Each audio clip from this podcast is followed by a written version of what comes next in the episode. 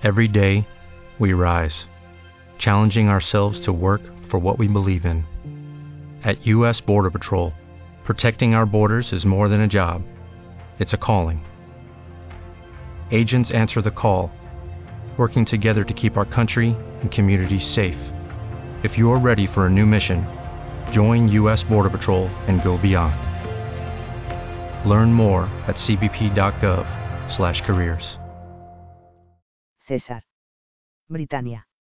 Noviembre del año 54 AJC. Las órdenes eran que mientras César y la mayor parte de su ejército estuvieran en Britania no se le enviara nada aparte de las comunicaciones de máxima urgencia, incluso las instrucciones del Senado tenían que esperar en el puerto Icio, en tierra de la Galia, hasta que César regresara de su segunda expedición a la isla que se hallaba en el extremo occidental del fin del mundo, un lugar casi tan misterioso como Serica. Pero aquella era una carta de Pompeyo el Grande, el primer hombre de Roma y yerno de César. De modo que cuando Cayo Trevacio recibió, en la oficina de comunicaciones romanas de César, la entrega del pequeño cilindro de cuero rojo que llevaba el sello de Pompeyo, no lo colocó en ninguna casilla para aguardar su regreso de Britania. En vez de eso suspiró y se puso en pie, tenía los pies tan regordetes y tensos como los tobillos porque se pasaba la mayor parte de su vida sentado o comiendo. Salió por la puerta para dar con el poblado que habían construido a toda prisa sobre los restos del campamento del ejército hecho el año anterior, que era un recinto más pequeño. No era un lugar bonito, precisamente. Hileras, hileras y más hileras de casas de madera, de calles de tierra bien apisonada, incluso con alguna tienda. Sin árboles, sin complicaciones, todo rigurosamente organizado. Ojalá esto fuera Roma, pensó, al comenzar la larga y desganada caminata por la vía principalis, pues así podría coger una silla de manos y trasladarme con toda comodidad.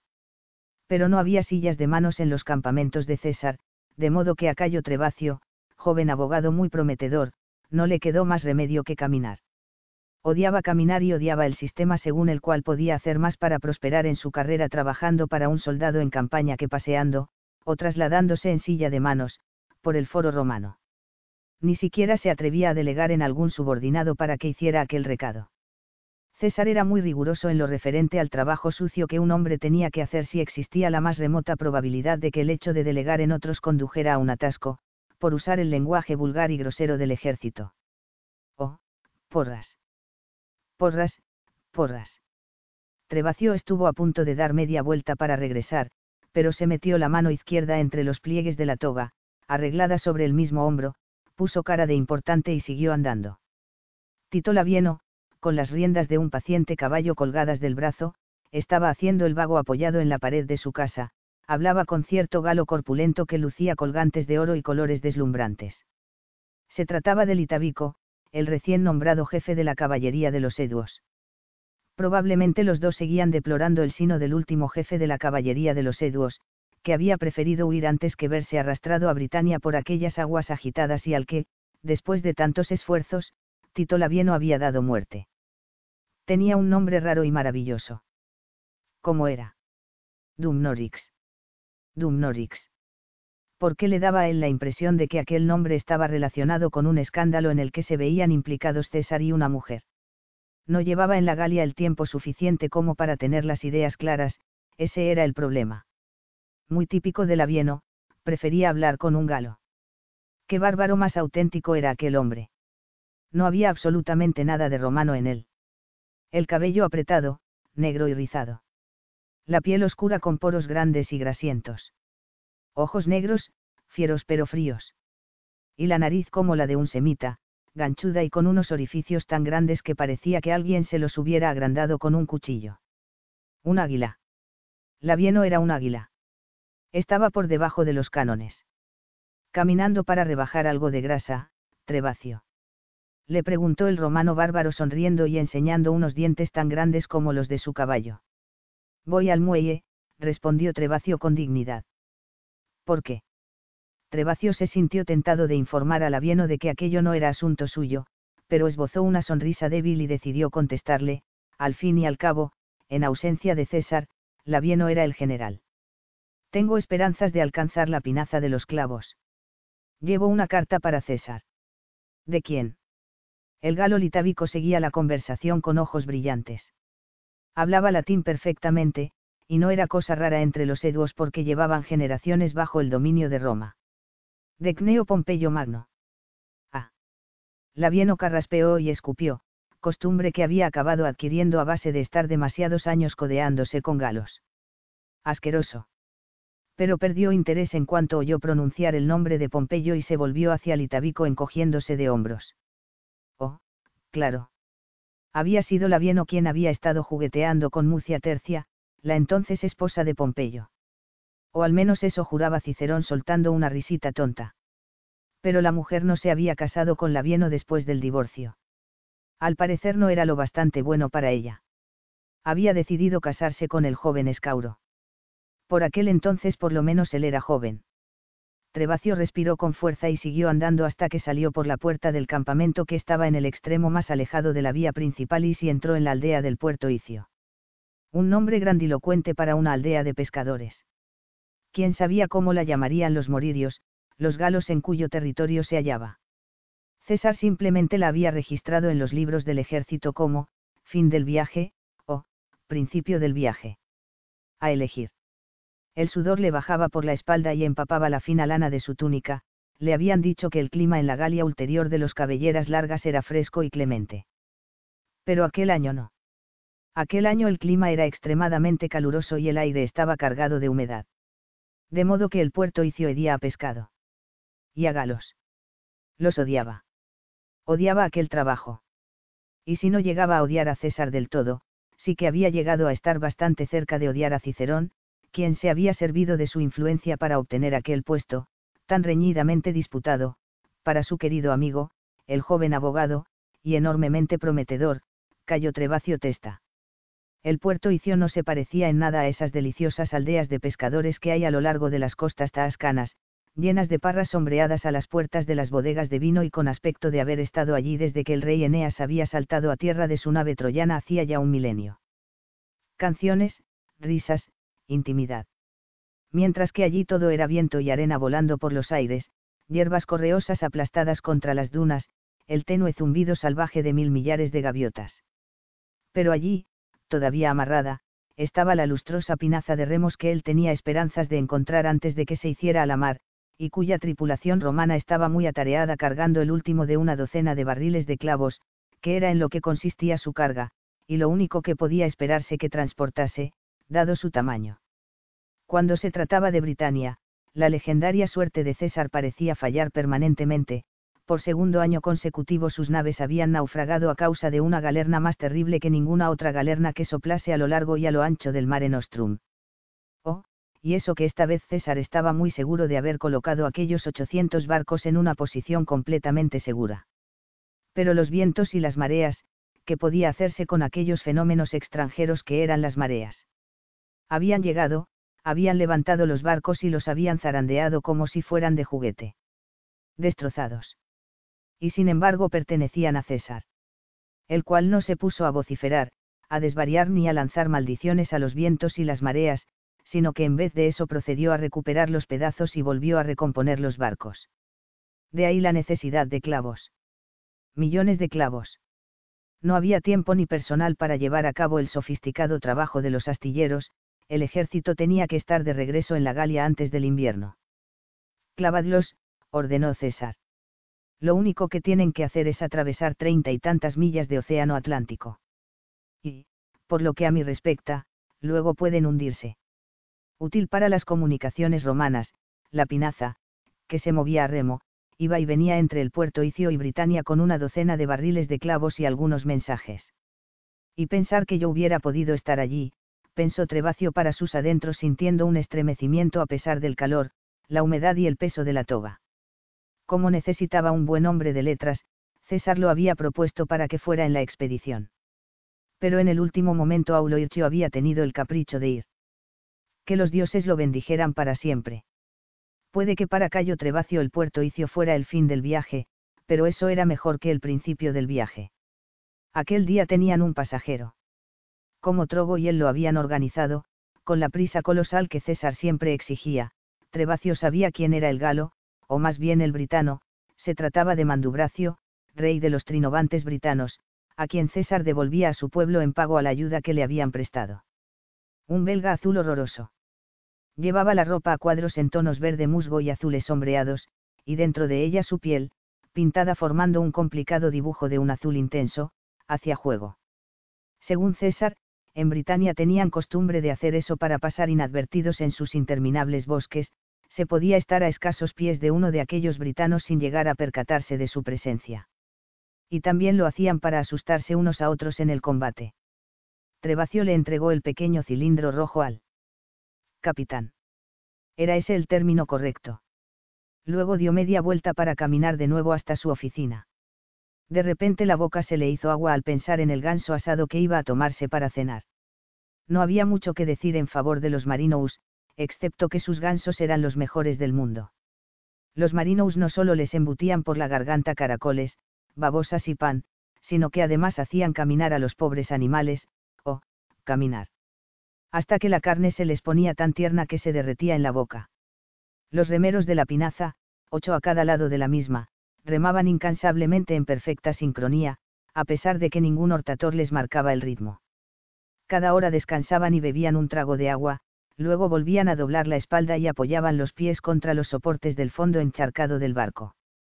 El capitán iba sentado en la popa, era quien llevaba el remo del timón y un cubo para achicar el agua, y tenía la atención expertamente repartida entre ambas cosas. Al acercarse a los imponentes y elevados acantilados de Britania, el rey Mandubracio, que iba sentado en la proa, rígido y orgulloso, se puso aún más rígido y más orgulloso. Regresaba a casa, aunque en realidad no había estado demasiado lejos de ella, en la ciudadela belga de Samarobriva, donde, como muchos otros rehenes, había permanecido hasta que César decidiera a dónde enviarlo para que estuviera a salvo. La fuerza expedicionaria romana enviada a Britania había ocupado una playa larga y arenosa que por la parte de atrás se iba transformando hasta convertirse en las marismas de Cantio, los maltrechos navíos, muchísimos. Yacían detrás de la arena, apoyados en puntales y rodeados de todas las increíbles defensas de un campamento romano. Fosos, muros, empalizadas, parapetos, torres, reductos que parecían extenderse a lo largo de kilómetros. El comandante del campamento, Quinto Atrio, estaba esperando para hacerse cargo de los clavos, del pequeño cilindro rojo de Pompeyo y del rey Mandubracio. Todavía quedaban varias horas de luz, el carro del sol era mucho más lento en aquella parte del mundo que en Italia. Algunos trinovantes, llenos de júbilo por ver a su rey, le daban palmadas en la espalda y le besaban en la boca, como era su costumbre. El rey el pequeño cilindro rojo de Pompeyo partirían de inmediato, porque se tardaba varios días en llegar al lugar donde se encontraba César. Trajeron los caballos, y los trinovantes y un prefecto de caballería romano montaron y salieron por la puerta norte, donde 500 soldados eduos a caballo tomaron posiciones para encerrarlos dentro de una columna de cinco caballos de anchura y 100 de longitud. El prefecto espoleó a su caballo para llevarlo hasta el frente de la columna, y permitió así que el rey y sus nobles hablasen libremente entre sí. No podemos estar seguros de que no hablen algo lo bastante parecido a nuestra lengua como para entender lo que decimos, comentó Mandubracio al tiempo que olisqueaba el aire húmedo y caliente con deleite. Le olía a su tierra. César y Trogosi, pero los demás ten la seguridad de que no la entienden, le dijo su primo Trinobeluno. No podemos estar seguros, repitió el rey. Ya llevan casi cinco años en la Galia, y la mayor parte de ese tiempo han estado entre los belgas. Y tienen mujeres. Rameras.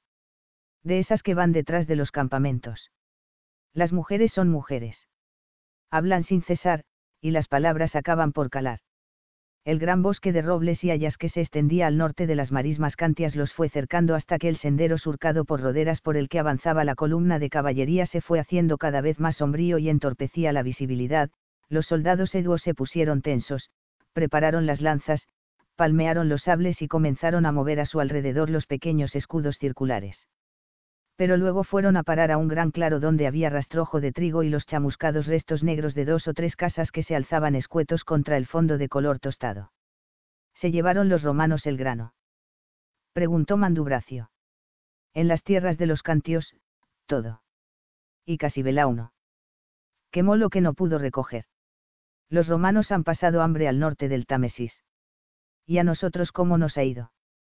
Tenemos suficiente lo que los romanos se llevaron lo han pagado. Entonces será mejor que nos ocupemos de que lo siguiente que se coman sea lo que Casibelao no tiene almacenado. Trinobeluno giró la cabeza hacia la luz dorada que inundaba el claro del bosque, los remolinos y espirales de pintura azul que llevaba en la cara y en el torso desnudo resplandecían con aire misterioso. Cuando le pedimos a César que te trajera de nuevo junto a nosotros, le dimos nuestra palabra de que le ayudaríamos, pero no hay honor en ayudar al enemigo. Entre nosotros acordamos que esa decisión la tomarías tú, Mandubracio. El rey de los trinovantes se echó a reír. Pues claro que vamos a ayudar a César. Hay un montón de tierras y de ganado que pertenecen a los casos que serán nuestros cuando Casibelao no caiga. De modo que utilizaremos a los romanos en beneficio nuestro.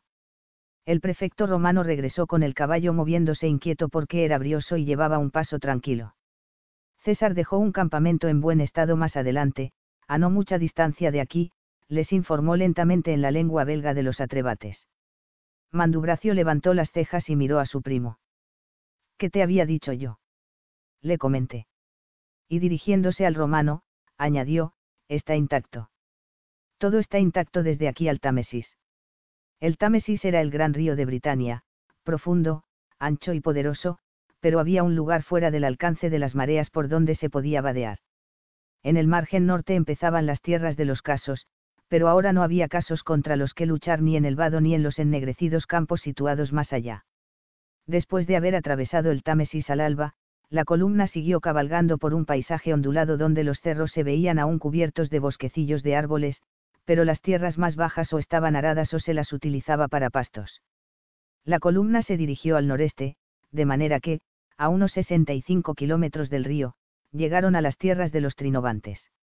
En lo alto de una colina, ancha y acogedora, justo en la frontera entre los casos y los trinovantes, se alzaba el campamento de César, el último bastión de Roma en tierras extranjeras. Mandubracio nunca había visto al gran hombre, lo habían enviado como rehén por exigencia de César, pero cuando llegó a Samarobriva se encontró con que éste estaba en la Galia Cisalpina, al otro lado de los Alpes, a una distancia enorme. Luego César se había dirigido directamente al puerto Icio con intención de hacerse a la mar de inmediato. El verano había prometido ser inusitadamente caluroso, buen augurio para cruzar aquel estrecho tan traicionero pero las cosas no habían salido según el plan. Los tréveres estaban haciendo propuestas a los germanos de más allá del Rin, y los dos magistrados tréveres, a los que llamaban vergobretos, estaban picados entre sí. Uno de ellos, Cingetorix, pensaba que era mejor someterse a los dictados de Roma, mientras que Induciomaro opinaba que una revuelta con la ayuda de los germanos mientras César se hallaba ausente en Britania sería la mejor solución pero entonces el propio César se había presentado allí con cuatro legiones en orden de marcha, avanzando como siempre más deprisa de lo que ningún galo pudiera concebir. La revuelta nunca llegó a producirse, a los vergobretos se les obligó a estrecharse la mano, César cogió más rehenes, entre ellos al hijo de Induciomaro, y luego volvió a paso de marcha al puerto Icio, donde se encontró con una galerna menor procedente del noroeste que estuvo soplando sin parar durante 25 días. Dumnorix, de los Eduos, estaba ocasionando problemas, e incluso murió por ello, así que entre unas cosas y otras el gran hombre tenía un humor de perros cuando por fin su flota zarpó dos meses más tarde de lo que él había planeado. Aún seguía irritable, como muy bien sabían sus legados, pero cuando acudió a saludar a Mandubracio nadie que no hubiera estado en contacto con César a diario lo habría sospechado. Muy alto para ser romano, miró a Mandubracio a los ojos desde su misma altura. Pero era más esbelto, un hombre muy grácil y con esa musculatura maciza en las pantorrillas que al parecer todos los romanos poseían, ello se debía al hecho de caminar mucho y hacer muchas marchas, como siempre decían los romanos. Llevaba puesta una estupenda coraza de cuero y una falda de tiras del mismo material que colgaban y se movían, y no llevaba daga ni espada sino el fajín escarlata que indicaba su elevado imperium ritualmente anudado y enlazado cruzando la parte delantera de la coraza. Y era tan rubio como cualquier galo. El cabello de color oro pálido era escaso y fino, y lo llevaba peinado hacia adelante desde la coronilla, las cejas eran igualmente pálidas, y la piel, curtida y arrugada, presentaba el mismo color que el pergamino viejo. Tenía la boca carnosa, sensual y graciosa, y la nariz larga y protuberante. Pero todo lo que se necesitaba saber sobre César, pensó Mandubracio, estaba en aquellos ojos suyos, que eran de un color azul pálido rodeado de un delgado círculo azabache, muy penetrantes. No tanto fríos como amnisiants. Aquel hombre sabía exactamente, sacó en conclusión el rey, porque iba a recibir ayuda de los trinovantes. No voy a darte la bienvenida a tu propio país, Mandubracio, le dijo en buena lengua a Trebatana, pero espero que tú me des la bienvenida a mí. Con mucho gusto, cayó Julio. El gran hombre se echó a reír dejando al descubierto unos buenos dientes. No, llámame César a secas, le indicó. Todo el mundo me conoce como César. Y de pronto Commio se situó al lado de aquel hombre, le sonreía a Mandubracio y se adelantó para golpearle entre los homóplatos. Pero cuando se disponía a besarle en los labios, Mandubracio volvió la cabeza solo lo suficiente para desviar el saludo. Gusano. Era una marioneta de los romanos. El perro faldero de César. Rey de los atrebates, pero traidor a la Galia. Siempre estaba muy atareado apresurándose a cumplir las órdenes de César, había sido Commio quien había hablado de la conveniencia de que él fuese rehén, había sido Commio quien había estado trabajando para sembrar disensión entre todos los reyes y proporcionarle así a César su precioso asidero. El prefecto de caballería estaba allí y le tendía a César el pequeño cilindro de cuero rojo que el capitán de la pinaza le había entregado con tanta reverencia como si se tratase de un regalo de los dioses romanos. De parte de Cayo Trebacio, dijo, y saludó y dio un paso atrás sin apartar los ojos del rostro de César. Por Dagda, como lo amaban, pensó Mandubracio. Era cierto lo que decían en Samarobriva. Estaban dispuestos a morir por él. Y César lo sabía y se aprovechaba de ello. Porque le sonrió al prefecto y respondió llamándolo por su nombre. El prefecto atesoraría aquel recuerdo y se lo contaría a sus nietos, si es que vivía para conocerlos. Pero Commio no amaba a César, porque ningún galo de cabellera larga podía amar a César. El único hombre a quien Commio amaba era a sí mismo. ¿Qué era exactamente lo que Commio se proponía? Alcanzar el trono en la Galia en el momento en que César regresara definitivamente a Roma. Nos veremos más tarde para cenar y charlar un rato, Mandubracio, le dijo César.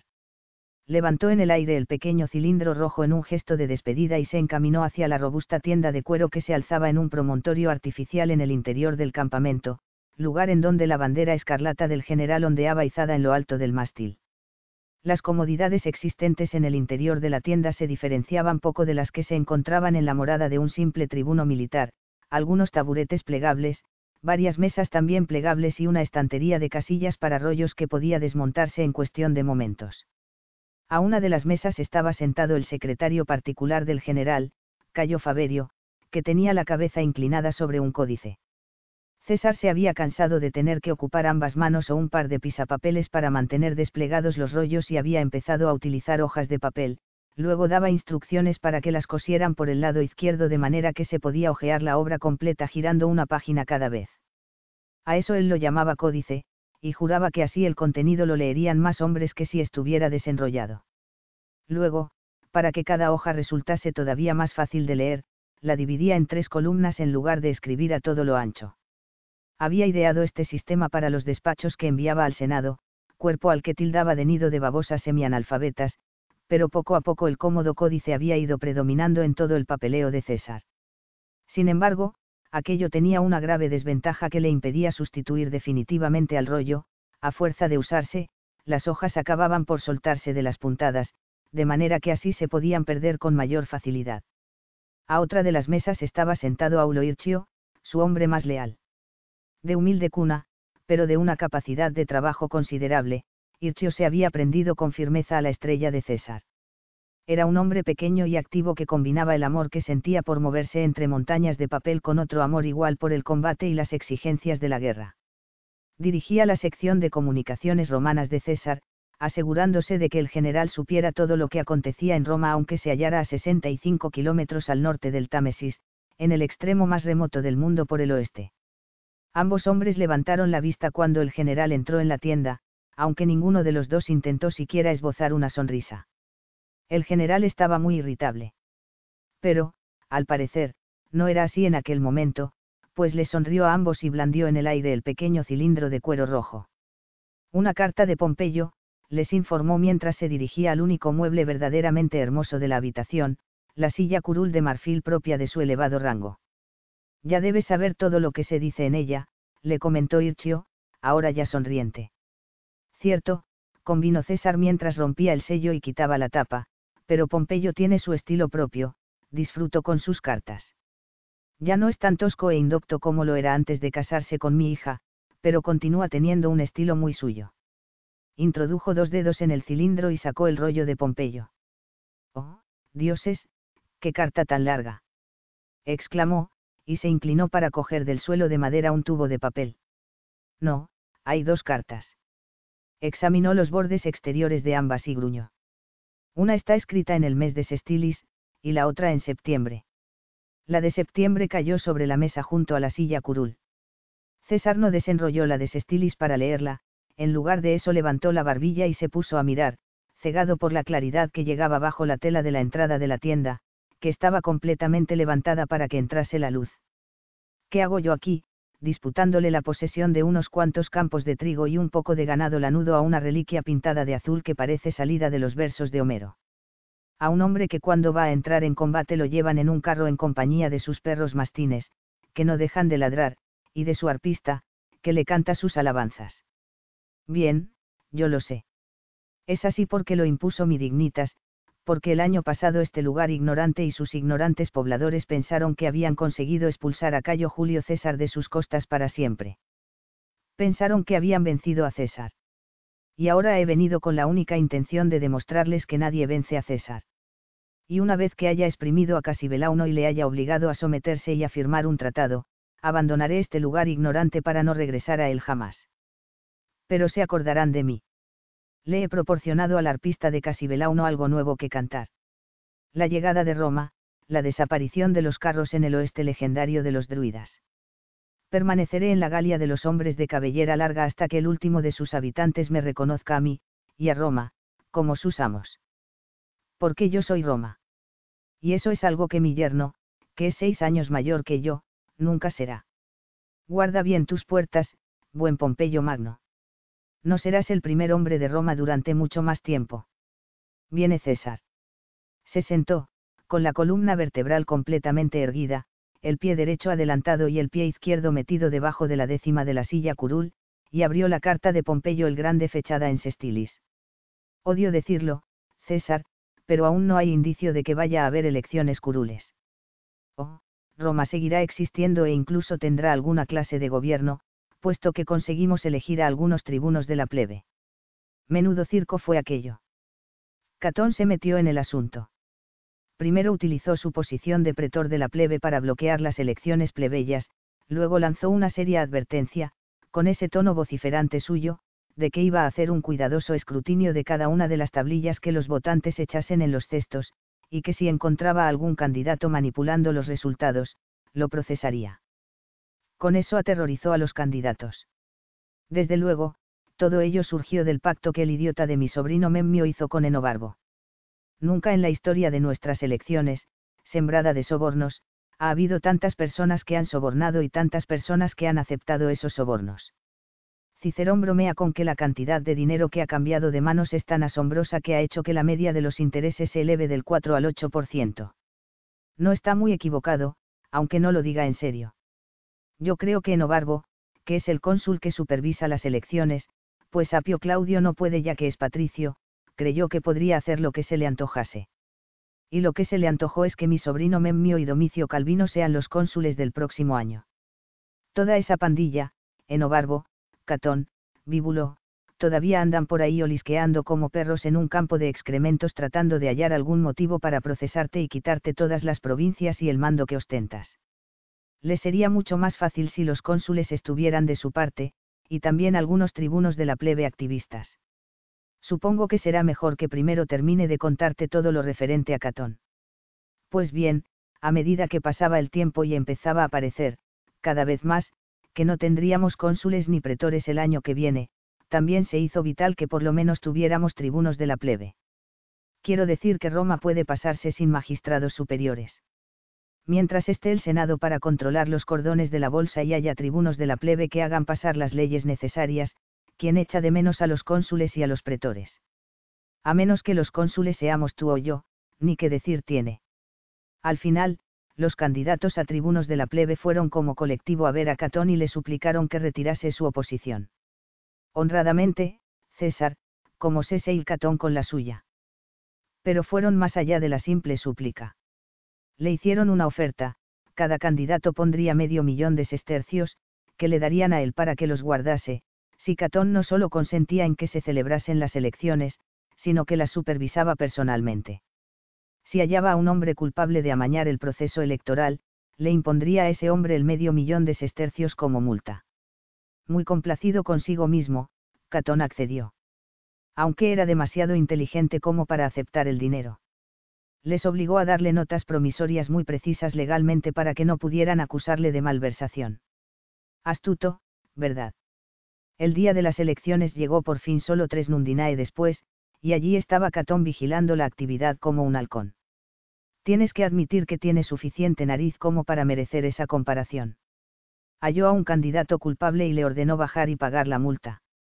Lo más probable es que pensase que toda Roma caería de bruces desmayada al ver tanta incorruptibilidad. Pero no sucedió así. Los líderes de la plebe están furiosos. Dicen que es anticonstitucional e intolerable que un pretor se erija a sí mismo, no juez de su propio tribunal, sino funcionario electoral sin ser designado por nadie.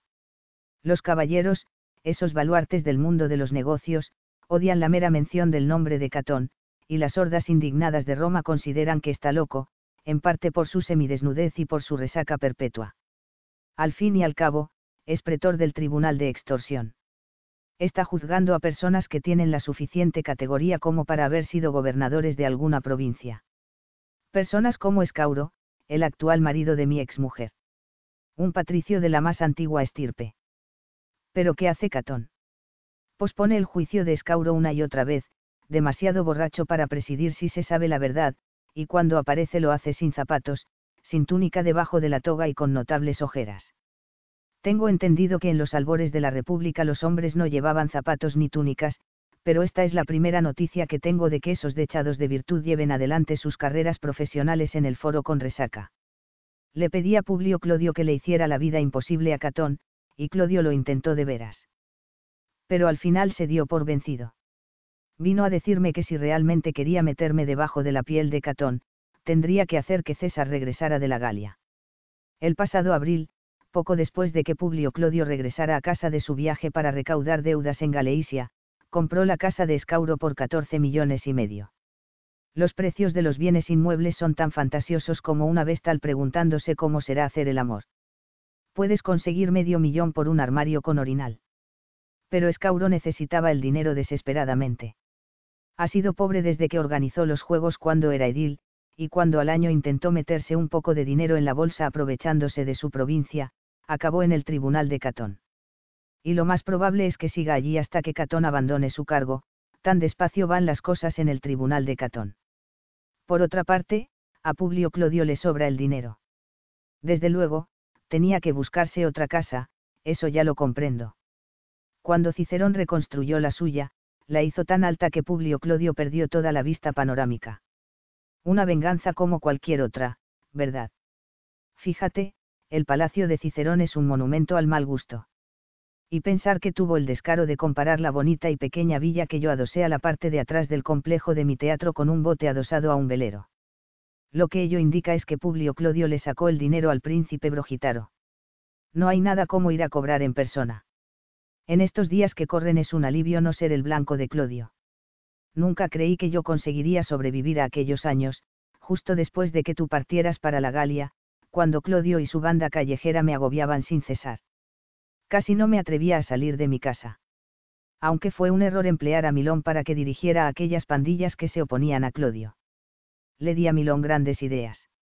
Oh, ya sé que es un año, aunque, de todos modos, lo es por adopción, pero ese hombre es exactamente igual que el nombre que tiene, un fornido zoquete que no sirve más que para levantar yunques y poca cosa más. ¿Sabes qué se le ocurrió? Vino a pedirme que lo apoye cuando se presente a cónsul. Mi querido Milón, le dije, no puedo hacer eso. Sería lo mismo que admitir que tú y tu pandilla estuvisteis trabajando para mí. Me respondió que, en efecto, él y sus pandillas callejeras habían trabajado para mí, y que qué importaba eso. Tuve que enfadarme mucho con él antes de conseguir que se marchara. Me alegro de que Cicerón ganase el caso de Batinio, tu hombre. Qué mal debió de sentarle eso a Catón, que actuaba de presidente del tribunal. Tengo la seguridad de que Catón sería capaz de ir al Hades y cercenarle a Cancerbero una de sus cabezas si creyera que con eso te iba a meter a ti en sopa hirviendo. Lo raro del juicio de Batinio es que Cicerón antes aborrecía a ese hombre, pero, tú ya habrás oído al gran abogado quejarse de que te debe millones y por ello tiene que defender a todas tus criaturas. Pero, mientras ellos estaban muy juntitos en el juicio, ocurrió algo. El caso es que terminaron como dos niñas que acaban de conocerse en la escuela y no pueden vivir la una sin la otra. Una pareja extraña, aunque realmente resulta bastante bonito verlos juntos riéndose con risitas tontas. Los dos son brillantes e ingeniosos, así que se agudizan el uno al otro. Tenemos el verano más caluroso que nadie alcanza a recordar, y no llueve nada. A los agricultores les va muy mal y esos hijos de puta egoístas de Interamno han decidido cavar un canal para desviar el agua del lago Belino hacia el río Neiar y tener así agua para regar sus campos. El problema es que las Rous y Arrura se secaron en el mismo momento en que se vació el Belino. ¿Te lo imaginas? Las tierras de pastos más ricas de Italia completamente áridas. El viejo Axio, el de Reate, vino a verme y me exigió que el Senado ordenase a los de Interamno que llenaran el canal, así que voy a llevar el asunto a la Cámara, y si es necesario haré que uno de mis tribunos de la plebe lo convierta en ley. Quiero decir que tú y yo somos ambos militares, así que comprendemos perfectamente la importancia que la Rousia Rura tiene para los ejércitos de Roma. ¿En qué otro lugar pueden criarse unas mulas tan perfectas, y tantas? La sequía es una cosa, pero las Rousia Rura son algo muy diferente. Roma necesita mulas e Interamno está llena de asnos. Y ahora paso a contarte algo muy peculiar. Catulo acaba de morir. César emitió una exclamación apagada, e Irchio y Faberio lo miraron, pero cuando vieron la expresión de su rostro sus cabezas volvieron inmediatamente al trabajo. Cuando la bruma se despejó de los ojos de César, éste volvió a poner su atención en la carta. Probablemente su padre te haya enviado la noticia y esté esperando tu regreso en el puerto Icio, pero he pensando que te gustaría saberlo. No creo que Catulo fuera el mismo después de que Clodia lo abandonase como la llamó Cicerón en el juicio de Celio. La Medea del Palatino. No está nada mal. Pero a mí me gusta más, la Clitemnestra a precio de ganga. No sería ella la que mató a Sile en el baño. Eso es lo que dicen todos. Sé que estabas furioso cuando Catulo empezó a escribir esas malintencionadas sátiras sobre ti después de que nombrases a Mamurra como tu nuevo praefectus fabrum. Incluso Julia se permitió una risita o dos cuando las leyó, y piensa que no tienes ningún partidario más leal que Julia. Dijo que lo que Catulo no podía perdonarte era que hubieras elevado por encima de su posición a un poeta muy malo. Y que el mandato de Catulo como una especie de legado con mi sobrino Memmio cuando fue a gobernar Bitinia le dejó la bolsa más vacía de lo que lo estaba antes de que empezase a soñar con inmensas riquezas. Catulo debería haberme preguntado a mí. Yo le habría dicho que Memmio tiene la bolsa más apretada que el ano de un pez mientras que tus tribunos militares de rango inferior son generosamente recompensados. Sé que saliste airoso de la situación. Cuando no ha sido así. Suerte que su tata es tan buen amigo tuyo, eh. Él mandó llamar a Catulo, este acudió a Verona, Tata le dijo que fuese bueno con su amigo César, Catulo pidió disculpas y entonces tú hiciste desaparecer la toga del pobre joven como por ensalmo. No sé cómo lo haces. Julia dice que es algo innato en ti. De todos modos, Catulo regresó a Roma y se acabaron por completo los pasquines irónicos sobre César. Pero Catulo había cambiado. Lo pude ver con mis propios ojos porque Julia se rodea de poetas y dramaturgos, y además debo decir que son buena compañía. Ya no le quedaba fuego, parecía muy triste y cansado. No se suicidó. Solo se apagó como una lámpara cuando ha consumido todo el aceite. Como una lámpara cuando ha consumido todo el aceite. Las palabras escritas sobre el papel se hicieron borrosas de nuevo y César tuvo que esperar hasta que aquellas lágrimas no derramadas desaparecieron. No debía hacerlo. Él era muy vulnerable, y yo me aproveché de ello. Amaba a su padre y era un buen hijo. Le obedeció. Creí que le había untado bálsamo en la herida al invitarle a cenar y demostrarle no solo el gran conocimiento que yo tenía sobre su obra, sino también la profundidad de mi aprecio literario por ella. Tuvimos una cena muy agradable.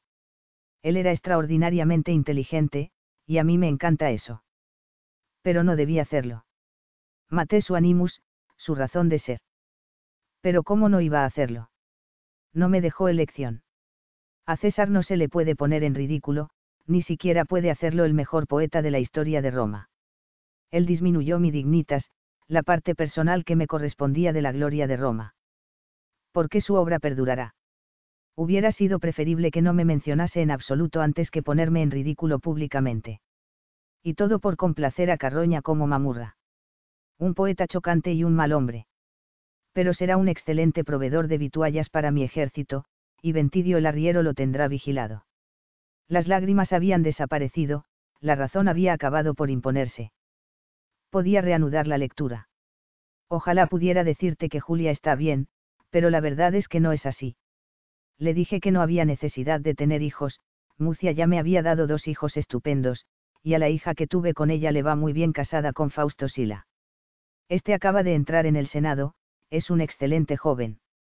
Sin embargo, no me recuerda en lo más mínimo a Sila. Lo que probablemente sea una cosa buena.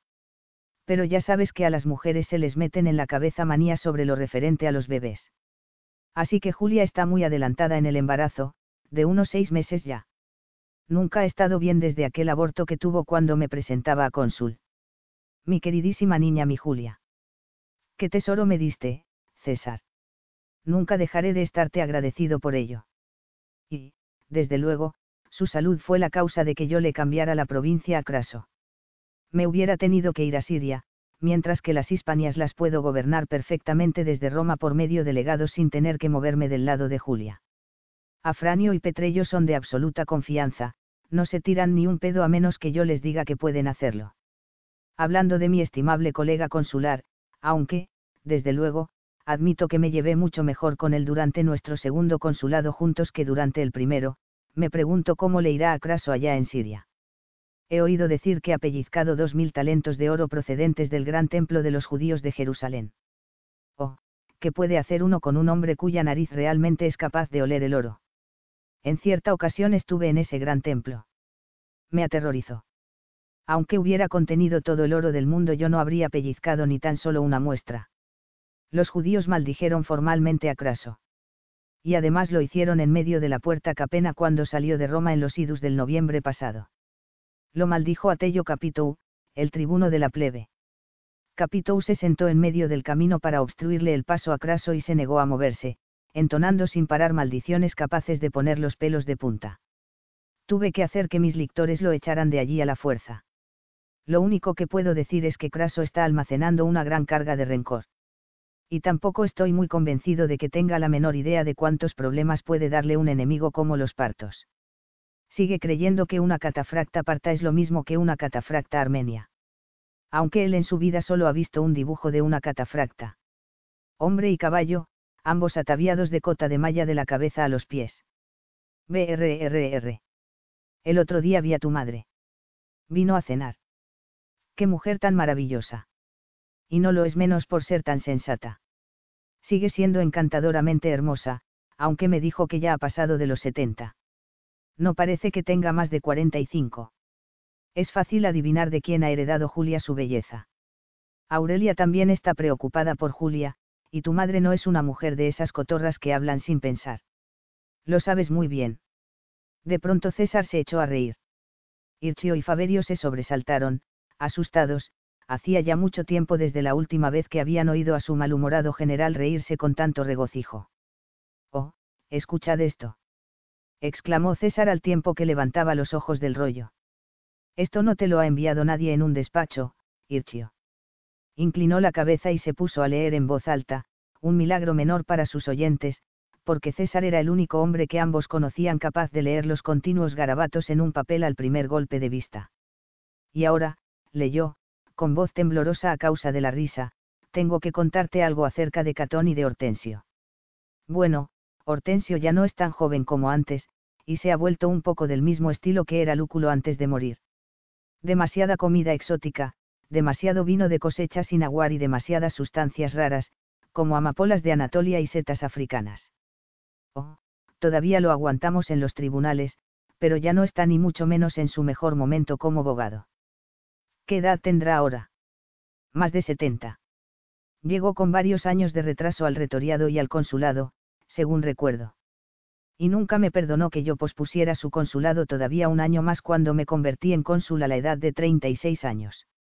De todos modos creyó que la actuación de Catón en las elecciones de tribunos había sido la mayor victoria para la Mos Maiorum desde que Lucio Julio Bruto, porque siempre nos olvidamos de Valerio, tuvo el honor de fundar la República. De modo que Hortensio fue a visitar a Catón y le dijo que quería casarse con su hija Porcia. Lutacia llevaba muerta varios años, le explicó, y él no había pensado en casarse de nuevo hasta que vio a Catón manejando a la plebe dijo que aquella noche después de las elecciones había tenido un sueño en el cual Júpiter óptimo máximo se le había aparecido y le había dicho que debía aliarse con Marco Catón mediante un matrimonio. Naturalmente, Catón no podía decirle que sí, no después del escándalo que armó cuando yo me casé con Julia, que tenía 17 años. Porcia ni siquiera llega a esa edad. Y, por otra parte, Catón siempre ha querido para ella a su sobrino Bruto. Lo que quiero decir es que aunque Hortensio nada en la abundancia, su riqueza no puede compararse con la fortuna de Bruto, no es cierto. Así que Catón dijo que no, que Hortensio no podía casarse con Porcia. Y entonces Hortensio le preguntó si podía casarse con una de las domicias.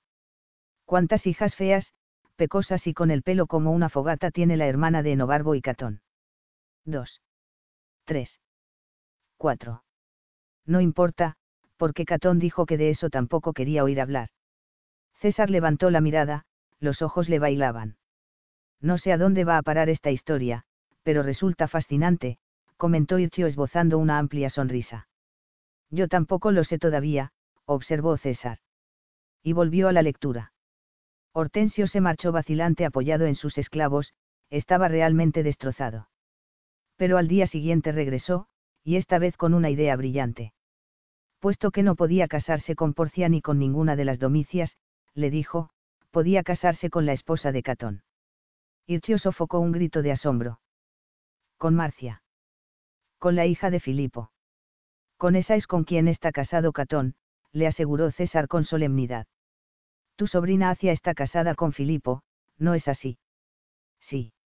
Filipo era muy amigo del primer marido de Acia, cayó Octavio así que cuando hubo pasado el periodo de luto, se casó con ella. Puesto que ella venía con una hijastra y con un hijo y una hija propios, me imagino que Filipo se sintió contento de separarse de Marcia. Dijo que se la daba a Catón para tener un pie en ambos campos, uno en el mío y otro en el de los Boni, dijo César frotándose los ojos. Sigue leyendo, le pidió Irchio. Estoy impaciente. César siguió leyendo. Y Catón dijo que sí. Sinceramente, César, Catón dijo que sí. Accedió a divorciarse de Marcia para permitir que se casara con Hortensio, siempre que, claro está, Filipo diera también su consentimiento. Así que los dos se fueron a casa de Filipo para preguntarle si consentiría en que Catón se divorciara de la hija de Filipo para que ésta pudiera casarse con Quinto Hortensio y así hacer feliz a un anciano. Filipo se rascó la barbilla. Y dijo que sí. Claro está, siempre y cuando Catón estuviera dispuesto a entregar personalmente a la novia. Todo se hizo con la misma rapidez con la que se pronuncia la frase muchos millones de sestercios. Catón se divorció de Marcia y se la entregó personalmente a Hortensio en la ceremonia de la boda. Toda Roma está que trina. Quiero decir que cada día pasan cosas tan extravagantes que por eso mismo uno sabe que son verdad, pero el asunto de Catón, Marcia, Hortensio y Filipo es algo único en los anales del escándalo romano, tienes que admitirlo. Todo el mundo, incluido yo, está convencido de que Hortensio les pagó a Catón y a Filipo la mitad de su fortuna, aunque Catón y Filipo lo niegan enérgicamente. César dejó el rollo sobre su regazo y volvió a frotarse los ojos al tiempo que movía la cabeza de un lado al otro. Pobre Marcia, comentó en voz baja Faberio. Los otros dos lo miraron, atónitos. No había pensado en eso, reconoció César. Esa mujer debe de ser una arpía, dijo Irchio. No, no creo que lo sea, opinó César frunciendo el ceño. La he visto alguna vez, aunque no de mayor. Pero sí cuando ya lo era bastante, a los trece o catorce años. Muy morena, como toda la familia, pero muy bonita. Una dulzura, según Julia y mi madre. Y completamente enamorada de Catón, y el de ella, según escribió Filipo en aquel momento aproximadamente en la época en que yo estaba asentado en Luca con Pompeyo y Marco Craso organizando la conservación de mi mando y mis provincias. La habían prometido en matrimonio con un tal Cornelio Léntulo, pero el tipo murió. Luego Catón volvió, después de anexionar Chipre, con dos mil cofres de oro y plata, y Filipo, que era cónsul ese año, lo invitó a cenar. Marcia y Catón se miraron y ya está. Catón la pidió en matrimonio, lo cual causó cierto jaleo familiar. Hacia quedó horrorizada ante la idea, pero a Filipo le pareció que quizá fuera inteligente ver los toros desde la barrera, casado con mi sobrina y suegro de mi mayor enemigo. César se encogió de hombros. Filipo salió ganando. Entonces, Catón y Marcia se agriaron, dijo Irchio. No, aparentemente no. Por eso toda Roma está quetrina, por utilizar la expresión de Pompeyo. Entonces, ¿por qué? preguntó Faberio. César sonrió, pero no fue cosa agradable de ver. Si yo conozco a mi Catón, y creo que si lo conozco, diría que no podía soportar la idea de ser feliz, y consideraba su pasión por Marcia como una debilidad. Pobre Catón. Dijo Faberio. Um. murmuró César. Y volvió a la carta de Sestilis. Y, de momento, eso es todo, César. Lo sentí mucho cuando me enteré de que a Quinto Laverio Duro lo habían matado nada más desembarcar en Britania. ¿Qué despachos tan soberbios nos envías? Dejó la carta de Sestilis sobre la mesa y cogió la de septiembre, que era un rollo más pequeño. Al abrirlo frunció el ceño, algunas de las palabras estaban emborronadas y manchadas, como si se hubiera derramado agua sobre ellas antes de que la tinta se hubiera asentado cómodamente en el papiro. La atmósfera cambió en la estancia, como si el sol de última hora de la tarde, que todavía brillaba con fuerza en el exterior, de pronto se hubiera escondido. Irchio levantó la vista al sentir un hormigueo en la carne, Faberio empezó a tiritar. La cabeza de César continuaba inclinada sobre la segunda carta de Pompeyo, pero todo él quedó de repente completamente inmóvil, helado, los ojos, que ninguno de los otros dos hombres alcanzaba a ver, también se le habían helado, ambos hombres habrían podido jurarlo. Dejadme solo, les pidió César con voz normal. Sin pronunciar una palabra Irchio y Faberio se levantaron y salieron en silencio de la tienda, dejaron las plumas, que goteaban tinta, abandonadas sobre el papel. Oh, César, ¿cómo voy a soportarlo? Julia está muerta. Mi niña maravillosa, hermosa y dulce está muerta. Muerta a la edad de 22 años. Yo mismo le cerré los ojos y puse sobre ellos las monedas, le puse el denario de oro entre los labios para asegurarme de que tuviera el mejor asiento en la barca de Caronte. Murió tratando de darme un hijo.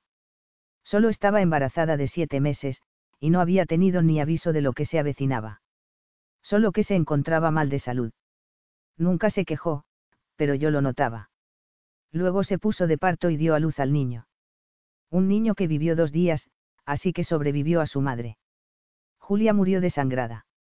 Nada podía detener aquella hemorragia. Un modo horrible de morir. Consciente casi hasta el final, pero debilitándose y poniéndose pálida poco a poco, ella que era ya de por sí tan blanca.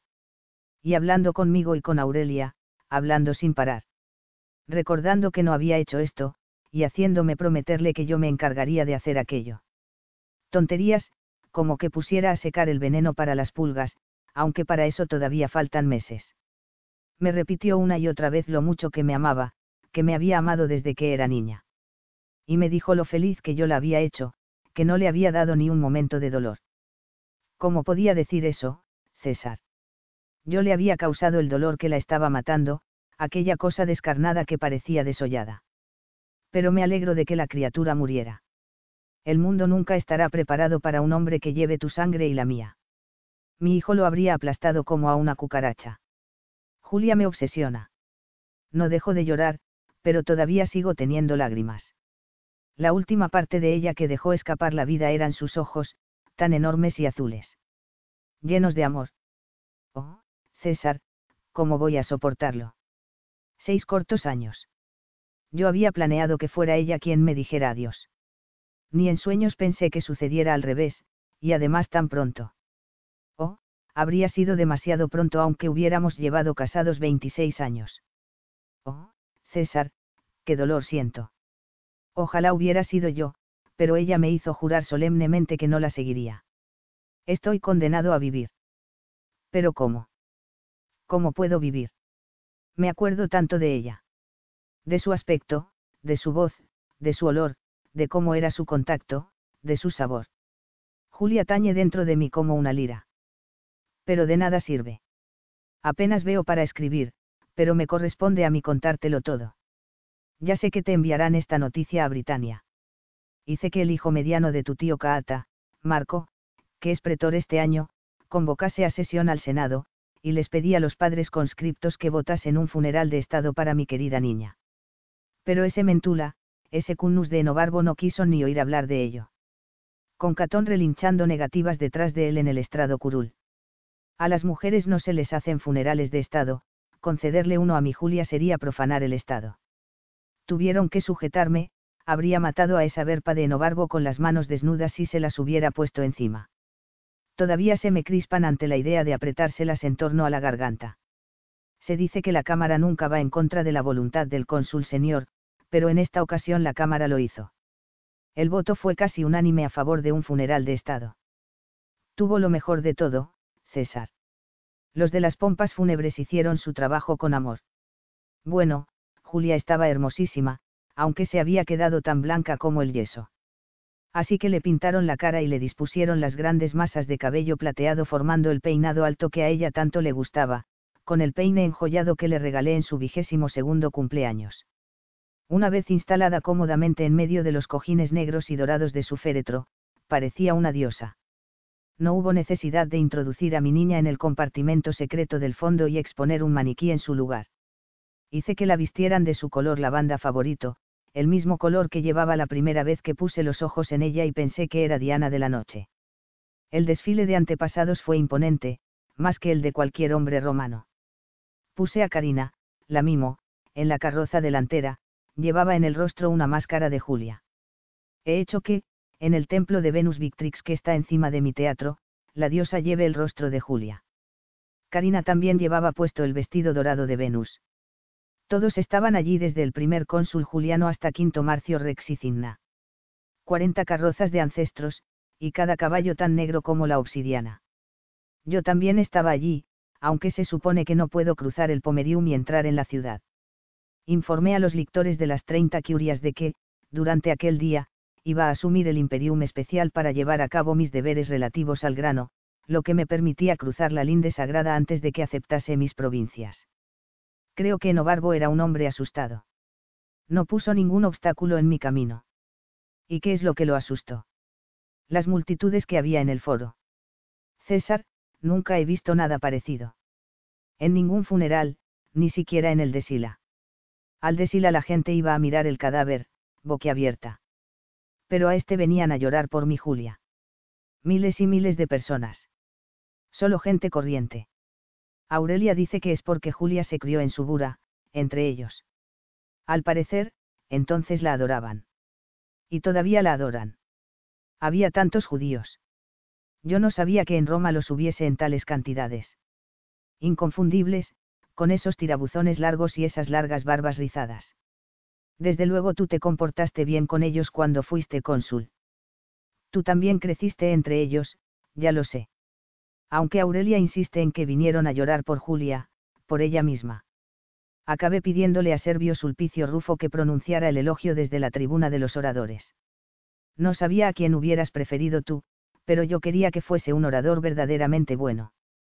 Y de alguna manera, cuando llegó el momento, no fui capaz de infundirme los suficientes ánimos para pedírselo a Cicerón. Oh, él lo habría hecho. Por mí, si no por ti pero pensé que no pondría el corazón en ello, nunca puede resistir la tentación de actuar a la menor oportunidad. Mientras que Servio es un hombre sincero, un patricio, e incluso mejor orador que Cicerón cuando el tema no es la política ni la perfidia. No es que eso importase. El elogio no llegó a pronunciarse. Todo salió exactamente según lo programado desde nuestra casa de las Carinae hasta el foro. Las cuarenta carrozas de los antepasados fueron recibidas con absoluto respeto y temor, lo único que podía oírse era el sonido de miles de personas llorando. Luego, cuando Julia pasó en su féretro por la regia y entró en la parte inferior del foro, todos comenzaron a emitir gritos ahogados, se atragantaban, se pusieron a chillar. He estado menos asustado al oír los aullidos de los bárbaros en el campo de batalla que al oír aquellos gritos que helaban la sangre. La multitud comenzó a moverse y se lanzó hacia el féretro. Nadie logró detenerlos. Enobarbo y algunos de los tribunos de la plebe lo intentaron, pero los empujaron a un lado como si fueran hojas en una riada. A continuación la gente llevó el féretro hasta el mismo centro del espacio abierto. Comenzaron a apilar toda clase de cosas hasta formar una pira, zapatos, papeles, trozos de madera. Todo llegaba desde la parte de atrás de la multitud que estaba en la parte superior, ni siquiera sé de dónde sacaban todo aquello. La quemaron allí mismo, en medio del foro romano. Servio estaba horrorizado en la tribuna de los oradores, donde los actores se habían refugiado poniéndose muy juntos, como las mujeres bárbaras cuando saben que las legiones van a masacrarlas. Había carretas vacías y caballos encabritados por toda Roma, y las jefas de las plañideras no habían llegado más allá del templo de Vesta, donde permanecieron de pie, impotentes. Pero ahí no acaba todo, ni mucho menos. También entre la multitud había líderes de la plebe, y se dirigieron a las gradas del Senado a desafiar a Enobarbo. Le dijeron que Julia había de tener sus cenizas colocadas en una tumba del campo de Marte, entre los héroes. Catón estaba con Enobarbo. Quisieron desafiar a aquella delegación. No, no. A las mujeres nunca las habían enterrado en el campo de Marte. Tendrían que pasar por encima de sus cadáveres para que eso ocurriera. Realmente creí que a Enobarbo iba a darle un ataque. Pero la multitud siguió amontonándose hasta que finalmente Enobarbo y Catón comprendieron que, efectivamente, acabarían siendo cadáveres a menos que accedieran a conceder aquel deseo tuvieron que hacer un juramento solemne. Así que mi querida niñita va a tener una tumba en la hierba del campo de Marte, entre los héroes. No he sido capaz de controlar mi dolor para poner eso en marcha, pero lo haré. Tendrá la tumba más magnífica que haya allí, te doy mi palabra. Lo peor de todo es que el Senado ha prohibido que se celebren juegos funerarios en su honor. Nadie confía en que la multitud se comporte como es debido. Yo he cumplido con mi deber. Te lo he contado todo. Tu madre ha sufrido un golpe muy duro, César. Recuerdo haberte dicho que no aparentaba más de 45 años. Pero ahora representa los 70 cumplidos que tiene. Las vírgenes Vestal se están ocupando de ella, y tu pequeña esposa Calpurnia también. Echará de menos a Julia, eran buenas amigas. Oh, aquí vuelven las lágrimas de nuevo. He derramado océanos de lágrimas. Mi niña se ha ido para siempre. ¿Cómo voy a soportarlo? ¿Cómo voy a soportarlo? La impresión dejó secos los ojos de César. Julia. ¿Cómo voy a soportarlo? ¿Cómo voy a soportarlo? Mi única hija, mi perla perfecta. No hace mucho que cumplí 46 años y mi hija ha muerto dando a luz. Así fue como murió su madre, intentando darme un hijo. ¿Qué vueltas da el mundo? Oh, Mater, ¿cómo voy a enfrentarme a ti cuando llegue la hora de regresar a Roma? ¿Cómo voy a enfrentarme a los pésames, la prueba de fuerza que ha de venir después de la muerte de una amada hija? Todos querrán expresar sus condolencias, y todos lo harán con sinceridad. Pero ¿cómo voy a soportarlo yo? Posar sobre ellos una mirada herida, mostrarles mi dolor, no puedo hacer eso. Mi dolor es mío. No le pertenece a nadie más. Nadie más debería verlo. Hace cinco años que no veo a mi hija, y ahora nunca volveré a verla. Apenas puedo recordar qué aspecto tenía. Nunca me dio el más mínimo dolor ni disgusto. Bueno, eso es lo que dicen. Solo los buenos mueren jóvenes. Solo a los seres perfectos la vejez no los estropea nunca ni una larga vida acaba por agriarlos. Oh, Julia. ¿Cómo voy a soportarlo? Se levantó de la silla curul, aunque no notaba el movimiento de sus piernas. La carta de Sestilis aún yacía sobre la mesa y todavía tenía en la mano la carta de septiembre. Salió por la puerta de la tienda al disciplinado ajetreo de un campamento situado al borde de ninguna parte, al final de todas las cosas. César tenía el rostro sereno, y sus ojos, cuando se encontraron con los de Aulo Irchio, que se había quedado rondando a propósito un poco más allá del mástil de la bandera, eran los ojos de César. Frescos más que fríos. A Amnisiants, como había observado Mandubracio. ¿Todo bien, César? Le preguntó Irchio irguiéndose. César sonrió agradablemente. Sí, Irchio, todo va bien. Levantó la mano izquierda para protegerse de la luz y miró hacia el sol poniente. Ya ha pasado la hora de la cena y tenemos que hacer el festejo al rey Mandubracio. No podemos permitir que estos bretones piensen que somos unos anfitriones poco afables. Especialmente cuando es su comida la que les servimos. ¿Quieres encargarte de poner las cosas en marcha? Yo iré enseguida. Torció a la izquierda, hacia el espacio abierto del foro del campamento contiguo a su tienda de mando, y allí encontró a un joven legionario que, evidentemente como castigo, estaba rastrillando los rescoldos de una hoguera. Cuando el soldado vio que se aproximaba el general comenzó a rastrillar con más fuerza y se prometió que nunca más lo encontrarían en falta durante la instrucción.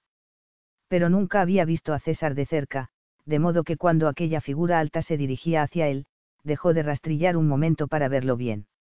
Ante lo cual el general sonrió. No la apagues del todo, muchacho. Necesito una brasa, le dijo César en el latín amplio y coloquial que usaban los soldados rasos. ¿Qué has hecho para merecer semejante trabajo en este apestoso clima tan caluroso? No me sujeté la correa del casco, general. César se inclinó, con un rollo pequeño en la mano derecha, y puso una punta del mismo junto a un trozo de leña humeante que aún ardía débilmente. El papel prendió y César se irguió y lo mantuvo entre los dedos hasta que las llamas se los lamieron. Solo cuando se desintegró en etéreas pavesas negras lo soltó. No descuides nunca tu equipo, soldado, es lo único que se interpone entre una lanza de los casos y tú. Dio la vuelta para dirigirse de regreso a la tienda de mando, pero miró por encima del hombro y se echó a reír. No, no es eso lo único, soldado. También están tu valor y tu mente romana. Y eso es lo que te hace ganar de verdad. Sin embargo, un casco firmemente sujeto a tu mollera es lo que mantiene tu mente romana intacta. Olvidándose de la hoguera, el joven legionario, boquiabierto, siguió con la mirada al general. ¡Qué hombre! Le había hablado como a una persona.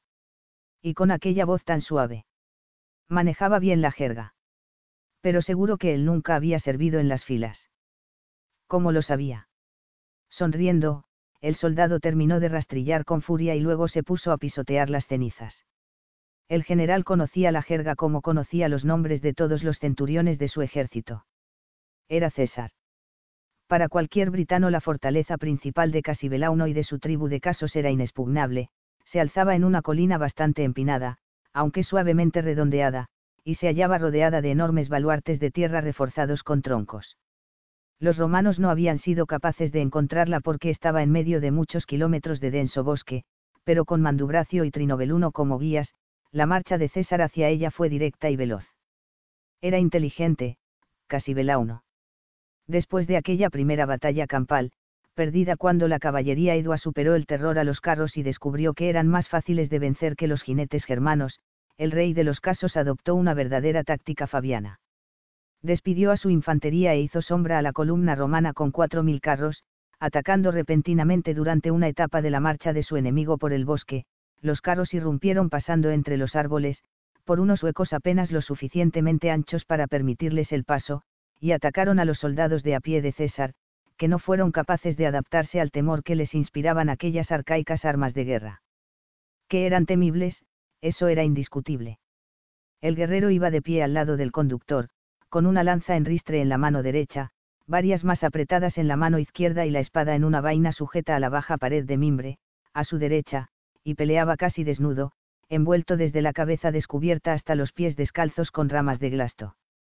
Cuando se le acababan las lanzas sacaba la espada y saltaba, ágil y veloz, sobre la vara que había entre los dos caballos pequeños que tiraban del carro, mientras el conductor fustigaba al tiro para meterlo entre los soldados romanos. El guerrero entonces saltaba desde su elevada posición sobre el mástil del carro y se metía entre los caballos, matando a diestro y siniestro con total impunidad mientras los soldados romanos retrocedían para evitar los cascos de los caballos.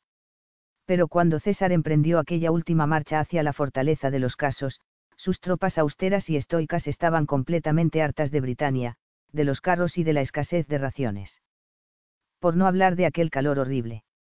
Estaban acostumbrados a las temperaturas altas, podían marchar 2.500 kilómetros en medio del calor sin descansar más que un día de vez en cuando, y eso que cada hombre transportaba una carga de 15 kilos en una horquilla que llevaba en equilibrio sobre el hombro izquierdo, y a esto había que añadir el peso de la falda de cota de malla que les llegaba hasta la rodilla, la cual se ceñía a las caderas con el cinturón para la espada y la daga, de manera que así se evitaba llevar otros 10 kilos de peso sobre los hombros.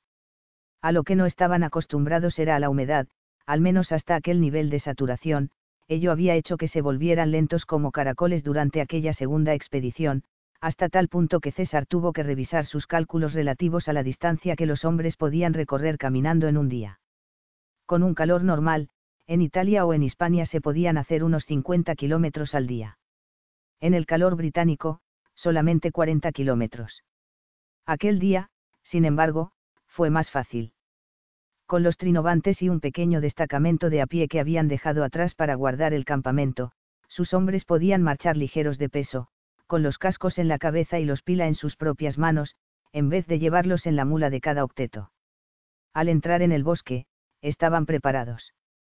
Las órdenes de César eran muy concretas, muchachos, no cedáis ni un centímetro de terreno, controlad los caballos con vuestros escudos y tened los pila apuntados para ensartar a los conductores por el pecho pintado de azul, luego idea por los guerreros con vuestras espadas. Para mantener alto el ánimo de la tropa, César marchaba en el centro de la columna. Casi siempre se le podía encontrar a pie, pues prefería montar en su corcel y ponerse de puntillas solo cuando necesitaba una altura adicional para otear el horizonte. Normalmente solía caminar rodeado de su personal delegados y tribunos. Aquel día no. Aquel día caminaba a grandes zancadas junto a Sicio, un centurión de categoría inferior de la décima, e iba bromeando con los soldados que iban delante y detrás, que eran los que podían oírle. El ataque de los carros se produjo sobre la parte de atrás de la columna romana, que tenía siete kilómetros de longitud, justo lo bastante lejos por delante de la retaguardia Edua como para imposibilitar que la caballería pudiese avanzar. El camino era estrecho, y había carros por doquier, pero esta vez los legionarios cargaron hacia adelante desviando a los caballos con sus escudos, lanzaron las jabalinas contra los conductores y luego fueron a por los guerreros. Estaban hartos de Britania, pero no estaban dispuestos a volver a la Galia sin abatir antes a unos cuantos casos. Y una espada larga gala no podía competir con la gladius corta, que se empujaba hacia arriba, de un legionario romano cuando la lucha era cuerpo a cuerpo. Los carros desaparecieron entre los árboles en el mayor de los desórdenes y no volvieron a aparecer más. Después de aquello, la fortaleza era cosa fácil. Como quitarle el sonajero a un niño. Comentó Asicio alegremente a su general antes de entrar en acción. César organizó un ataque simultáneo por lados opuestos de los terraplenes de defensas, y los legionarios estuvieron a la altura de las circunstancias mientras los eduos, dando alaridos, cabalgaban hacia arriba y pasaban por encima. Los casos se dispersaron en todas direcciones, y muchos de ellos murieron. César había conquistado la ciudadela. Y también una gran cantidad de comida, lo suficiente para devolver el favor a los trinovantes y alimentar a sus propios hombres hasta que abandonasen Britania para siempre. Pero quizá la mayor pérdida de los casos fue la de sus carros, reunidos en el interior sin los arneses. Los legionarios, llenos de júbilo, los hicieron añicos con las espadas y los quemaron en una gran fogata, mientras los trinovantes que los habían acompañado se largaban, llenos de regocijo, con los caballos. Botín de otro tipo prácticamente no hubo, pues Britania no era rica en oro ni plata, y desde luego no había perlas. Los platos eran de cerámica arberna y las vasijas para beber estaban hechas de asta. Era hora de regresar a la Galia de los cabelleras largas. El equinoccio se acercaba, las estaciones, como de costumbre, estaban muy atrasadas respecto del calendario, y los maltrechos barcos romanos no aguantarían el azote de aquellas espantosas galernas equinocciales. Aseguradas ya las provisiones y tras dejar atrás a los trinovantes en posesión de la mayor parte de las tierras y animales de los casos, César situó dos de sus cuatro legiones al frente de la comitiva de equipaje, que tenía varios kilómetros de longitud, y las otras dos detrás. Luego se dirigió a su playa. ¿Qué piensas hacer respecto a Casibelauno? Le preguntó Cayo Trebonio, que andaba incansable al lado del general. Si César caminaba, ni siquiera el jefe de sus legados podía cabalgar. Mala suerte. Regresará para intentarlo de nuevo, le respondió César tranquilamente. Me marcharé puntualmente, pero no sin su sumisión y sin ese tratado. ¿Quieres decir que lo intentará de nuevo mientras estemos marchando? Eso lo dudo. Ha perdido demasiados hombres en la toma de su fortaleza incluidos los mil guerreros de los carros. Y además ha perdido todos los carros. Los trinovantes se dieron mucha prisa en largarse con los caballos. Se han aprovechado bien. Por eso nos ayudaron. Hoy abajo, mañana arriba. Trebonio pensó que parecía el mismo que lo amaba y estaba preocupado por él. Pero no era el mismo. ¿Cuál sería el contenido de aquella carta, la que había quemado? Todos habían notado una cierta diferencia en César, y luego Irchio les había hablado de las cartas de Pompeyo. Nadie se habría atrevido a leer la correspondencia que César decidiese no entregar a Irchio o a Faberio, y sin embargo César se había tomado la molestia de quemar la carta de Pompeyo. Como si quemase sus barcos. ¿Por qué?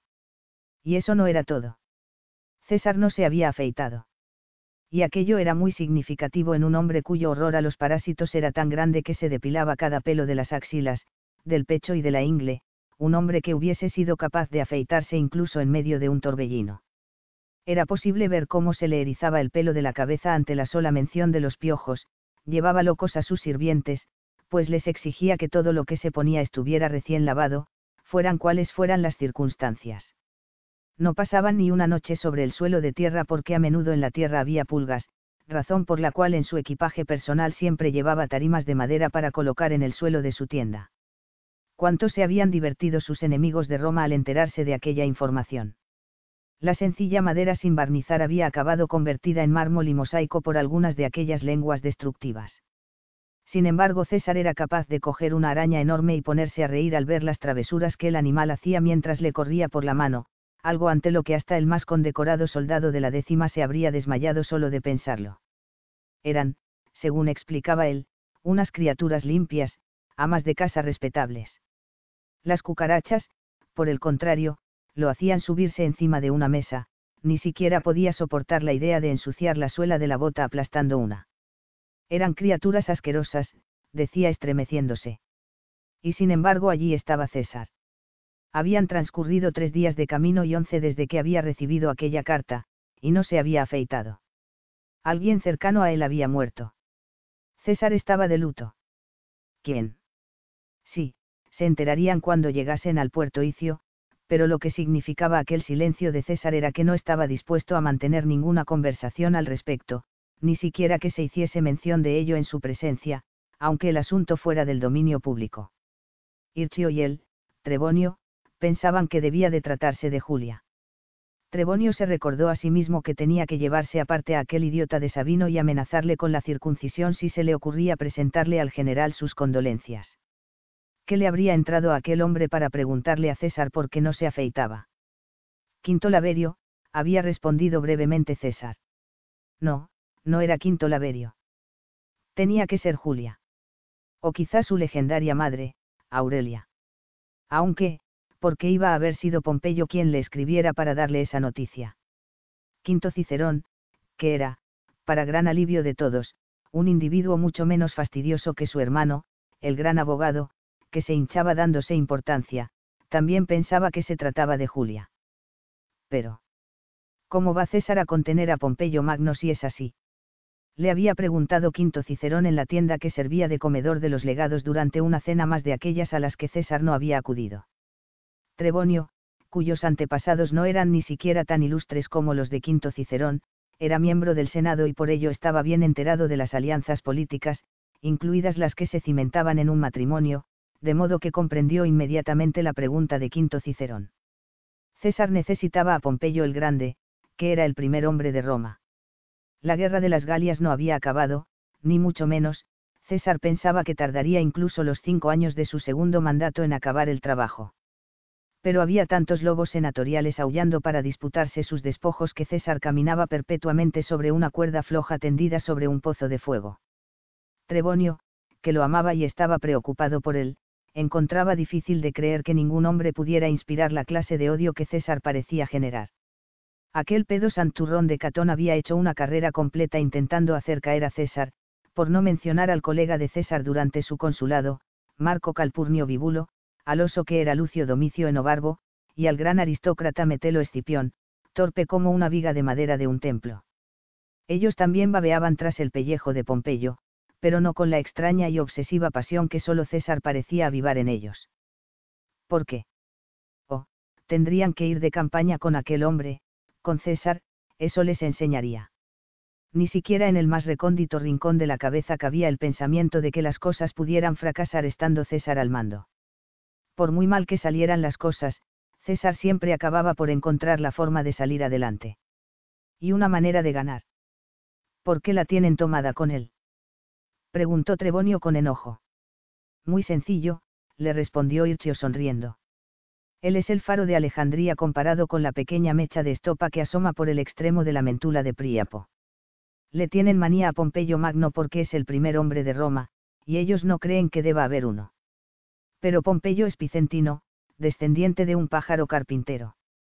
Mientras que César es un romano descendiente de Venus y de Rómulo. Todos los romanos veneran a los aristócratas, pero algunos prefieren que sean como Metelo Escipión. Cada vez que Catón, Bíbulo y el resto de esa pandilla miran a César, ven a alguien que es mejor que ellos en todos los aspectos. Exactamente igual que le sucedía a Sila. César tiene linaje y suficiente capacidad para aplastarlos a todos como moscas. Lo único que quieren es llegar ellos primero y aplastarlo a él. Necesita a Pompeyo, comentó Trebonio pensativo. Si es que ha de retener su imperium y sus provincias, dijo Quinto Cicerón mientras mojaba un pedazo de aburrido pan de campaña en aceite de tercera categoría. Oh, dioses, cómo me alegraré de comer un poco de ganso asado en el puerto Icio. Comentó, zanjando así el tema. El ganso asado parecía inminente cuando el ejército llegó al campamento principal, situado detrás de aquella playa larga y arenosa. Por desgracia, Casibelao no tenía otras ideas con lo que le quedaba de sus propios casos fue a visitar a los cantios y a los regnos, las dos tribus que vivían al sur del Támesis, y formó otro ejército. Pero atacar aquel campamento era romperse la mano britana contra un muro de piedra. La horda britana, todos a pie, atacó a pecho descubierto, y las jabalinas de los defensores, situados en lo alto de las fortificaciones, los alcanzaron como si se tratase de dianas alineadas en un campo de maniobras. Los britanos aún no habían aprendido la lección que los galos ya conocían, cuando César sacaba a sus hombres a luchar cuerpo a cuerpo fuera del campamento, los britanos se quedaban allí quietos para que los matasen. Porque seguían aferrados a sus antiguas tradiciones, que decían que un hombre que abandonaba vivo un campo de batalla era un paria. Esa tradición les había costado a los belgas del continente 50.000 vidas desperdiciadas en una batalla y por eso ahora los belgas abandonaban el campo de batalla en el momento en que la derrota era inminente, porque así seguían vivos para pelear de nuevo otro día. Casi Belauno pidió la paz, se sometió y firmó el tratado que César exigía. Luego entregó los rehenes. Según el calendario estaban a finales de noviembre, aunque según las estaciones era el principio del otoño. Comenzó la evacuación, pero después de inspeccionar personalmente cada uno de los aproximadamente 700 barcos, César decidió que tendría que llevarse a cabo en dos partes. Algo más de la mitad de la flota se halla en buenas condiciones, les comunicó a Irchio, Trebonio, Quinto Cicerón y Atrio. Así que pondremos toda la caballería, todos los animales de carga, excepto las mulas de las centurias, y dos de las legiones en esa mitad, y la mandaremos al puerto Icio en primer lugar. Luego esos mismos barcos pueden regresar vacíos y recogernos a mí y a las tres últimas legiones conservó a su lado a Trebonio y a Atrio, los demás legados recibieron órdenes de partir con la primera flota. Me complace y me halaga que me pidas que me quede, le dijo Trebonio mientras contemplaba los 350 barcos a los que estaban empujando hacia el agua. Aquellas eran las naves que César había hecho construir especialmente a lo largo del río Loira y que luego habían enviado al océano abierto para combatir con los 220 barcos de vela de sólido roble de los Vénetos, que consideraban ridículos los barcos romanos con aquellos remos y débiles cascos de pino, con aquellas praus y poupas tan bajas. Barcos de juguete para navegar en un mar como una bañera, carne fácil. Pero al final las cosas no habían resultado en absoluto de ese modo. Mientras César y su ejército de tierra iban de excursión a lo alto de los elevados acantilados situados al norte de la desembocadura del Loira y desde allí contemplaban la acción como espectadores en el circo máximo, los barcos de César sacaban los colmillos que Décimo Bruto y sus ingenieros habían ideado durante aquel frenético invierno, mientras construían la flota. Las velas de cuero de los bajeles vénetos eran tan pesadas y robustas que los obenques principales eran cadenas en vez de cuerdas, sabiendo eso, Décimo Bruto había equipado cada uno de sus más de 300 barcos con un largo mástil al cual se habían sujetado un gancho con púa y un juego de garfios. Los barcos romanos se acercaban remando a los barcos de los vénetos, maniobraban a su lado y después la tripulación ladeaba el mástil, lo enredaba entre los obenques vénetos y luego se alejaban a toda velocidad impulsados por los remos. Las velas y los mástiles de los vénetos caían dejando al bajel indefenso en el agua. Entonces tres barcos romanos lo rodeaban como perros acosando a un ciervo, lo abordaban, mataban a la tripulación y prendían fuego al barco. Al amainar el viento la victoria de décimo bruto había sido completa. Solo veinte barcos vénetos consiguieron escapar. Ahora los costados especialmente bajos con los que estos barcos se habían construido resultaban muy útiles. No era posible embarcar animales tan asustadizos como los caballos antes de que los barcos fueran botados al agua, pero una vez que estaban a flote y se mantenían inmóviles, largas y anchas planchas conectaban el lado de cada uno de los barcos con la playa, y a los caballos se les hacía entrar corriendo tan deprisa que ni siquiera tenían tiempo de asustarse. No está mal para no tener embarcadero, comentó César, satisfecho. Estarán de regreso mañana, y entonces el resto de nosotros podremos marcharnos. Pero el día siguiente amaneció entre las fauces de una galerna procedente del noroeste que no agitó mucho la playa, pero sí que impidió el regreso de aquellos 350 barcos en buen estado. Oh, Trebonio, esta tierra no me trae buena suerte. exclamó el general al quinto día de galerna mientras se rascaba la crecida barba con fiereza. Estamos igual que los griegos en la playa de Troya, comentó Trebonio. Aquel comentario pareció reavivar la mente del general, que volvió los ojos de color azul pálido hacia el legado. No soy Agamenón, dijo entre dientes. Y no voy a quedarme aquí diez años. Se volvió y llamó a voces, Atrio. El prefecto del campamento acudió corriendo a toda prisa, sobresaltado. Sí, César. ¿Crees que se pueden reparar con clavos los barcos que nos quedan aquí? Probablemente todos ellos, menos cuarenta entonces utilizaremos este viento del noroeste. Haz sonar los clarines, Atrio. Quiero que todo y todos estén a bordo de los barcos restantes. No cabrán. Chilló Atrio, horrorizado. Los apretujaremos como el pescado en salazón dentro de un barril. Si vomitan unos encima de otros, lástima. Todos pueden darse un baño sin quitarse la armadura cuando lleguemos al puerto Icio nos haremos a la mar en el momento en que el último hombre y la última ballesta se encuentren a bordo. Atrio tragó saliva. Quizá tengamos que dejar atrás parte del material pesado, le comentó con voz débil. César levantó las cejas. No estoy dispuesto a dejar atrás mi artillería ni mis arietes, no pienso dejar atrás mis herramientas, no voy a dejar atrás ni a un solo soldado, no voy a dejar atrás a un solo no combatiente, no voy a dejar atrás a un solo esclavo. Si tú no puedes hacer que quepan, Atrio, lo haré yo. Aquellas no eran palabras vanas, y Atrio lo sabía. También comprendió que su carrera dependía de que hiciera algo que el general podía hacer, y que haría con completa eficiencia y asombrosa velocidad. Quinto Atrio no protestó más, sino que se marchó a hacer sonar las cornetas. Trebonio se estaba riendo. ¿Qué es lo que te hace tanta gracia? Le preguntó César con frialdad. No, no era momento para bromas. Trebonio se puso serio en un instante. Nada, César. Nada en absoluto. La decisión se había tomado aproximadamente una hora después de salir el sol, y durante todo el día los soldados y los no combatientes trabajaron laboriosamente cargando los barcos más sólidos con la valiosa artillería de César y con las herramientas, mientras los carros y las mulas aguardaban en la playa. Los hombres esperaron hasta el momento de empujar ellos mismos los barcos hacia el mar picado, y luego treparon a bordo por escalerillas de cuerda. La carga normal para un barco era una pieza de artillería o el invento de algún ingeniero, cuatro mulas, un carro, 40 soldados y 20 remeros, pero con 800 soldados y no combatientes, además de 4.000 esclavos y marineros de todas clases, las cargas de aquel día tuvieron que ser mucho más pesadas. ¿No es asombroso?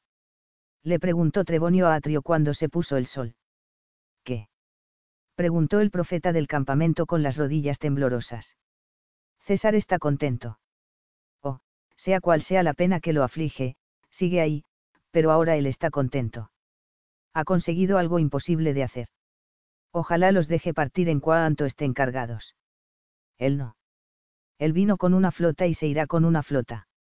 Cuando todos esos galos de ilustre cuna que hay en el puerto Icio lo vean llegar a puerto, se darán cuenta de que es un hombre con mando absoluto. ¿Crees que va a permitir que el grueso del ejército se debilite dejando partir a unos cuantos barcos cada vez? Él no. Y tiene razón, Atrio. Tenemos que demostrarles a los galos que somos mejores que ellos en todo. Trebonio miró el cielo, que iba adquiriendo un tono rosado. Tendremos tres cuartos de luna menguante esta noche. César partirá cuando esté listo, no importa la hora que sea. Buena predicción. A medianoche el barco de César zarpó para adentrarse en la negrura de un mar que estaba a favor, con las lámparas de la popa y del mástil parpadeando y lanzando rayos para que los demás barcos lo siguieran mientras se colocaban en forma de lágrima detrás de él. César se apoyó en la barandilla de popa entre los dos profesionales que guiaban los remos del timón, y se quedó contemplando la miríada de luces de luciérnaga que se extendían en la impenetrable oscuridad del océano. Vale, Britannia. No te echaré de menos. Pero ¿qué hay allí fuera, en el gran más allá, a donde nunca ningún hombre se ha aventurado a navegar jamás? Este no es un mar pequeño, es un enorme y poderoso océano. Este es el lugar donde vive el gran Neptuno. No dentro del tazón del mare nostrum quizá cuando yo sea viejo y haya hecho todo lo que mi sangre y mi poder me exigen, tomaré uno de esos barcos vénetos de sólido roble, izaré las velas de cuero y me adentraré en el mar hacia el oeste para seguir el sendero del sol. Rómulo se perdió en la innobleza de los pantanos de las cabras, en el campo de Marte, y al ver que no regresaba a casa pensaron que había sido transportado al reino de los dioses. Pero yo navegaré y me adentraré en las brumas de la eternidad, y sabrán que habré entrado en el reino de los dioses. Mi Julia está allí. La gente lo sabía. La quemaron en el foro y colocaron su tumba entre los héroes. Pero primero debo hacer todo lo que mi sangre y mi poder me exigen. Las nubes se deslizaban con rapidez, pero la luna brillaba lo suficiente y los barcos permanecían juntos, el viento los empujaba tanto que las velas únicas de lona se veían tan hinchadas como una mujer cuando se acerca el momento de dar a luz, de modo que apenas eran necesarios los remos. La travesía duró seis horas, y el barco de César entró en el puerto Icio al amanecer, con la flota aún en formación detrás de él. Su suerte había vuelto. Ni un solo hombre, animal o pieza de artillería se había convertido en sacrificio a Neptuno.